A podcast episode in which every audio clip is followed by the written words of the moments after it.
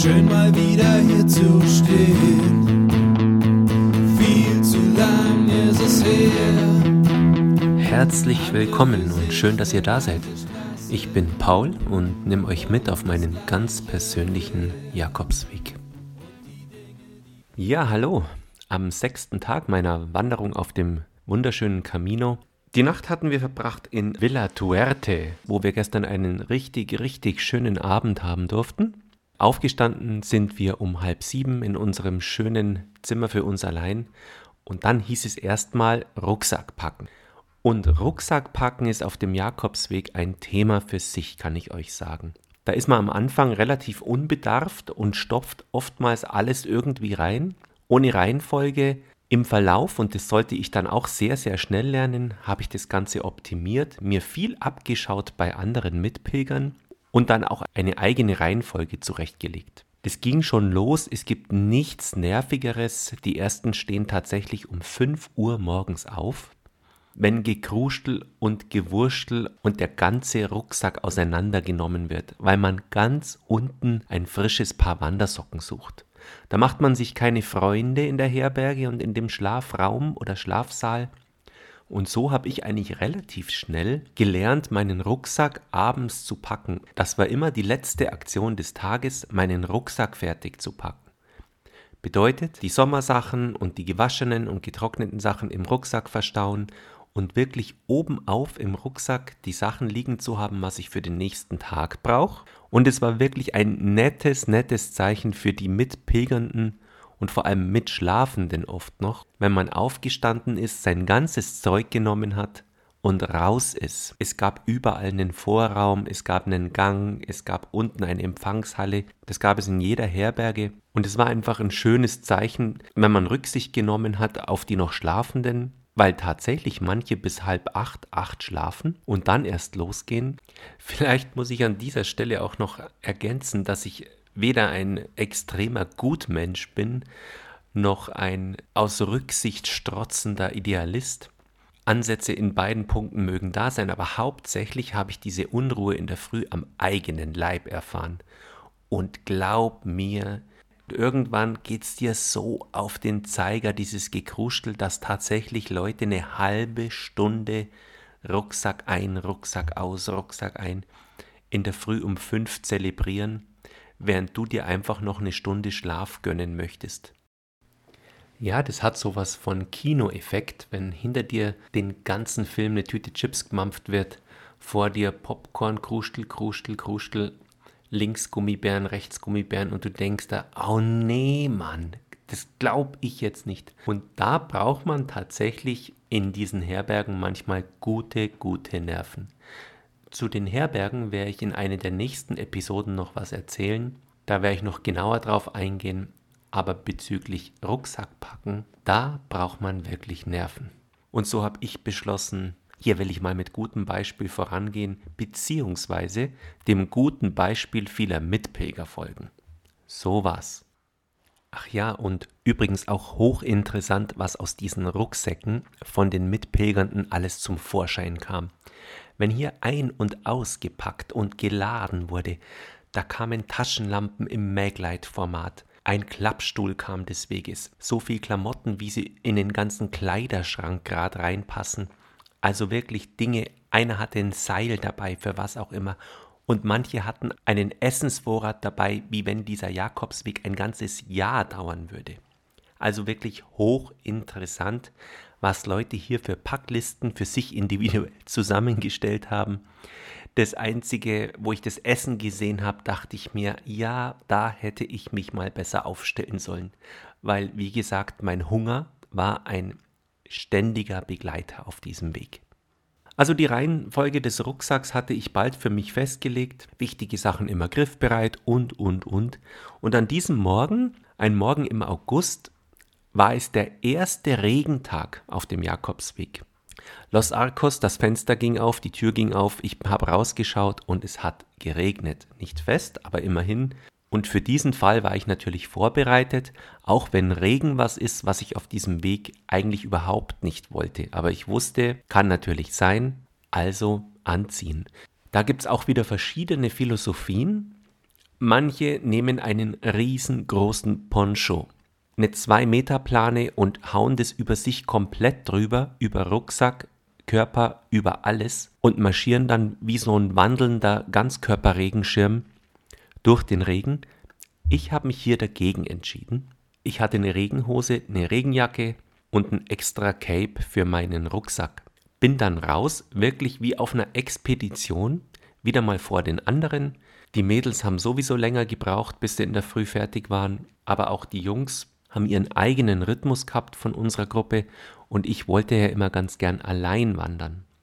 Und so bin ich an diesem Tag in der Morgendämmerung raus in den Nieselregen. Das Städtchen war noch ganz verschlafen. Vielmehr trifft eigentlich zu, es war ein, ein kleines Dorf die Fensterläden zu. Es hat fast unbewohnt ausgeschaut um halb sieben und so bin ich die gepflasterten Straßen entlang, immer meiner Jakobsmuschel folgend und auch schon den ersten Pilgern folgend. Einige waren auch schon auf dem Weg, aus diesem kleinen Dorf eben raus.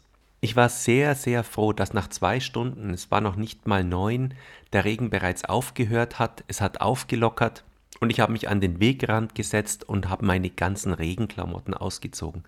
Und tatsächlich sollte das der einzige Regen sein, diese zwei Stunden am sechsten Tag, die ich auf dem ganzen Camino erleben durfte oder musste. Ich war ganz froh, weil man eingepackt in so eine Regenwursthaut eigentlich kaum atmen kann und man schwitzt total und ich war froh, das Zeug runterzutun. Es war ja August und es wurde sofort wieder warm. Und so habe ich mich dann wieder in meine Sommerklamotten geschmissen, mein Cappy auf und bin wirklich frohen Mutes weitergewandert und wurde am späten Vormittag dann eingeholt von dem Hansan und der Karin aus unserer Gruppe. Da haben wir uns erstmal ein spätes Frühstück gegönnt, in einem schönen Kaffee mit Cappuccino und dann haben wir den gestrigen Abend nochmal wirklich alle zusammen lachend Revue passieren lassen, weil es einfach ein toller, toller Abend war. Und so saßen wir dann auf einem leichten Hügel oben, die Sonne war wieder da, leicht bewölkt, es war wirklich angenehm warm, 2, 23 Grad. Wir haben geplauscht und so hat dieser sechste Tag auf dem Camino für mich begonnen. Und rückblickend zum Regen nochmal war es wirklich, wirklich lustig, was man dann da für Ideen und Lösungen findet, wie Leute, in dem Fall natürlich Pilger, sich vor diesem Regen schützen. Du siehst alles, was der Markt hergibt vom kleinen Knirps über einen beschichteten UV-Sonnenschirm in 2,50 Meter Durchmesser über Ponchos in allen Farben und Formen Wahnsinn, Wahnsinn. Also da ist ja der Fantasie und auch der Industrie keine Grenzen gesetzt. Es war wirklich lustig. Ja, und so war es dann langsam Mittagszeit auf dem Camino. Und Mittagszeit ist Essenszeit, aber bei mir war immer Essenszeit. Ich hatte so viel Hunger, wie ich auch schon mal erwähnt habe. Und an diesem Tag ging es für mich vom späten Frühstück direkt fließend über in ein leichtes Mittagessen. Man findet auf dem Jakobsweg ganz, ganz viele kleine Läden, wo frisches Gemüse in allen Varianten und wirklich lecker angeboten wird. Und so gab es für mich meistens ein Stück Baguette, frische Tomaten, eine Gurke dazu und Käse. So habe ich mich versorgt bin los und habe mir dann einen schönen Platz gesucht, wo ich dann mein Mittagessen mampfen konnte. Mein Baguette hatte ich immer außen am Rucksack stecken. Das hat für den einen oder anderen Lacher gesorgt. Ich wusste mir gar nicht anders zu helfen und weil ich immer so Hunger hatte, habe ich immer ein großes, langes Baguette gekauft. Ein halbes kam für mich nicht in Frage. Ja, heute bei diesem Mittagessen war dann auch klar, dass sich die Gruppe am nächsten Tag auflösen wird denn wir sollten heute noch nicht, aber morgen sollten wir Logroño erreichen, die nächste größere Stadt auf dem Camino. Und hier war klar, dass die Bea und die Karen und der Alex wieder nach Hause fahren würden und abbrechen. Sie hatten einfach nicht mehr Urlaub und es machen ganz, ganz viele, dass sie diesen Jakobsweg in Etappen machen.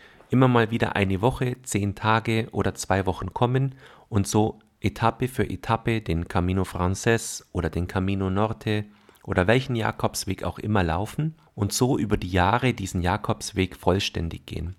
So war es auch mit denen und es war klar, dass wir dann ab Logroño nur noch zu dritt weiterlaufen. Und sofort wurde uns schwer ums Herz. Man kann das kaum verstehen, wenn man sich sechs Tage kennt, aber eben so intensiv auf diese Art und Weise. Es war wirklich seltsam, was mit uns passiert ist. und wir sind ein wenig schwermütig dann weitergelaufen. Unser Ziel für diesen Tag sollte Los Arcos sein. Das war somit wieder eine Tagesetappe von knapp 28 Kilometern. Wirklich komisch. Ich bin noch nie in meinem Leben sechs, sieben Tage am Stück 30 Kilometer gelaufen und ich habe es wirklich, wirklich gemerkt in den Beinen. Man hat einfach total müde Beine, aber mit diesem Spirit vom Camino geht es wirklich gut und jeden Tag aufs Neue braucht man in der Früh eine halbe Stunde Anlauf, um die müden Knochen und Muskeln wieder zu aktivieren. Aber dann war ich wirklich erstaunt, wie gut es eigentlich ging. Und so auch an diesem Tag wieder 28 Kilometer oder wie die Tage zuvor eigentlich immer an die 30 Kilometer. Und es war wirklich spannend, was man alles so spüren kann in seinem Körper. Ganz konkret war es bei mir die Patellasehne. Oder besser, die Patellasehnen. Ja, was ist das für ein Teil? Hm, das ist im Endeffekt eine Sehne, die die Kniescheibe, so ganz grob gesagt, mit dem Oberschenkelmuskel verbindet. Und das Verrückte an der Sache ist, die schmerzt nicht bei der Belastung, während ich lief. Nein, die fing immer dann zu schmerzen an, wenn man eine Zeit sitzt und sich ausruht. Also sprich abends, wenn es eigentlich gerade gemütlich wurde, oder vor allem morgens nach dem Aufstehen war es so, als ob mir jemand wirklich Schraubzwingen auf die Oberschenkel vorne an die Knie hingemacht hat. Und ich wusste aber aus Erfahrung von den letzten Tagen, die Nummer wird, das läuft schon, man muss einfach anfangen zu laufen. Und ich selbst habe mir einfach dann gesagt, okay, anziehen, anfangen laufen und so war es auch wirklich. Meine Patellasehnen waren dann irgendwann wieder zufrieden und entspannt und so ging es dann auch wieder weiter. Aber ich wusste bis dato nicht, dass man eben diese Patellasehnen so hat und so spüren kann. Es war eine interessante Erfahrung, auch wenn ich gern darauf verzichtet hätte. Los Arcos, da haben die Damen unserer Gruppe natürlich keine Kosten und Mühen gescheut und haben dank ihrer Spanischkenntnisse uns wieder ein Zimmer in einer Herberge organisiert. Die Herberge in Los Arcos hieß dann auch Alberge Austria. Die österreichische Herberge und das waren auch österreichische Besitzer und diese ganze Herberge war voller Fanartikel von Österreich. Fahnen und Sissi-Bilder und Wien-Bilder und Wimpel und alles Österreich, Österreich, Österreich. Es war eine sehr schöne Herberge. Wir hatten da auch ein super cooles Zimmer wieder. Und allerdings hat sich nach der Ankunft was wirklich Lustiges entwickelt. Und zwar haben wir eine Praxis eröffnet in unserem Zimmer weil sich in der Herberge mit ungefähr 35, 40 Betten ganz schnell rumgesprochen hat, dass da eine Gruppe ankam, die in puncto Blasen an den Füßen die Mega-Versorger sind. Und so war es auch. Ich selbst war wirklich, wirklich glücklich. Ich hatte bis dahin noch keine einzige, aber der Alex, unser Hausarzt aus England, hatte einige und der war wirklich ein Profi im Versorgen von diesen Blasen. Und da ich selber auch aus dem medizinischen Bereich komme, haben wir zusammen beschlossen, wir machen eine Sprechstunde bei uns im Zimmer. Es war am Anfang eher ein Gag, aber es wurde so angenommen, dass die Leute kamen und einfach nur Tipps gebraucht haben. Und Leute, ich sag euch, solche Blasen an den Füßen habe ich noch nie gesehen. Und es waren auch tatsächlich zwei dabei, für die war der Weg erstmal hier beendet. Die Leute laufen mit so einer Motivation und sind so euphorisch dieses Projekt jetzt anzugehen, den Jakobsweg, seit Jahren geplant, seit Monaten in der Vorbereitung. Und dann passiert am siebten, achten Tag oder wie lang auch immer sowas und die Füße streiken. Da laufen Leute wirklich, dass wirklich Blut aus den Socken und aus den Schuhen getropft ist. Und wir haben dann auch wirklich geraten, dass einige den Arzt aufsuchen. Gage haben wir natürlich keine genommen. Wir wurden in Naturalien entlohnt. Es gab abends eine richtig tolle Paella in der Küche. Dazu gab es für uns ein kaltes Bier vom medizinischen Team und alle waren soweit tatsächlich zufrieden, weil die einen hatten wieder Füße, die einigermaßen nach Füßen ausgeschaut haben und wir hatten gut gegessen und gut getrunken. Und so war wirklich jedem geholfen. Ja, und nachdem unsere Praxis in unserem Zimmer geschlossen war, haben wir natürlich die übliche Pilgerroutine wieder gemacht. Wäsche waschen, duschen, sich erstmal eine Stunde ablegen, viel, viel trinken, den Wasserhaushalt auffüllen und auch diesen Tag Revue passieren lassen. Es war nämlich so, dass die letzte Etappe, und das wussten wir, die war 13 Kilometer ohne Wasserversorgung zwischendrin. da hatte sich auch jeder zum Glück vorbereitet drauf. Ohne diesen Hinweis im Reiseführer läuft man da wirklich in eine blöde Situation rein. Aber wir wussten das alle, haben literweise Wasser getrunken, weil es ja ab Mittag wirklich wieder warm wurde. Und so war man abends gar nicht so ausgetrocknet und trotzdem aber glücklich von dieser richtig, richtig schönen Etappe auf diesem Camino. Ja, vielleicht noch eine Anmerkung zu meinen Füßen. Ich war ja wirklich in Erwartungshaltung, wann kommt die erste Blase bei mir. Und ich weiß noch, an diesem Tag hatte ich mir in der Früh prophylaktisch ein Blasenpflaster geklebt, weil ich mir fast schon eingebildet habe, ich spüre doch da Druck und ich spüre doch da was. Da war nichts, aber trotzdem, mein ganzes Umfeld, alle Mitpilgernden, haben mir ein Bild geboten an den Füßen, das ich selbst überhaupt nicht glauben konnte, was ich für ein Glück mit meinen Schuhen und mit den Socken und schlussendlich mit den Füßen hatte. Abendroutine in der Herberge war ja dann nach dem Essen, man ist noch mal kurz in das Städtchen, 1400 Einwohner. Es gab dann einen ganz schönen Kirchplatz. Ich selber bin noch mal in die Messe. Das war eine ganz, ganz tolle Pilgermesse. Wie eigentlich alle Messen, ökumenisch gehalten, absolut im Freestyle. Natürlich kommt da jeder Pilger in dem Outfit, was er eben so dabei hat. Da gibt es keine Kleiderordnung. Da wurde oft schön musiziert. Das wurde auch von verschiedenen Geistlichen durchgeführt, die selber auf dem Camino wandern und gewandert sind. Und jeder hatte aber die Möglichkeit, was beizutragen, wenn man wollte.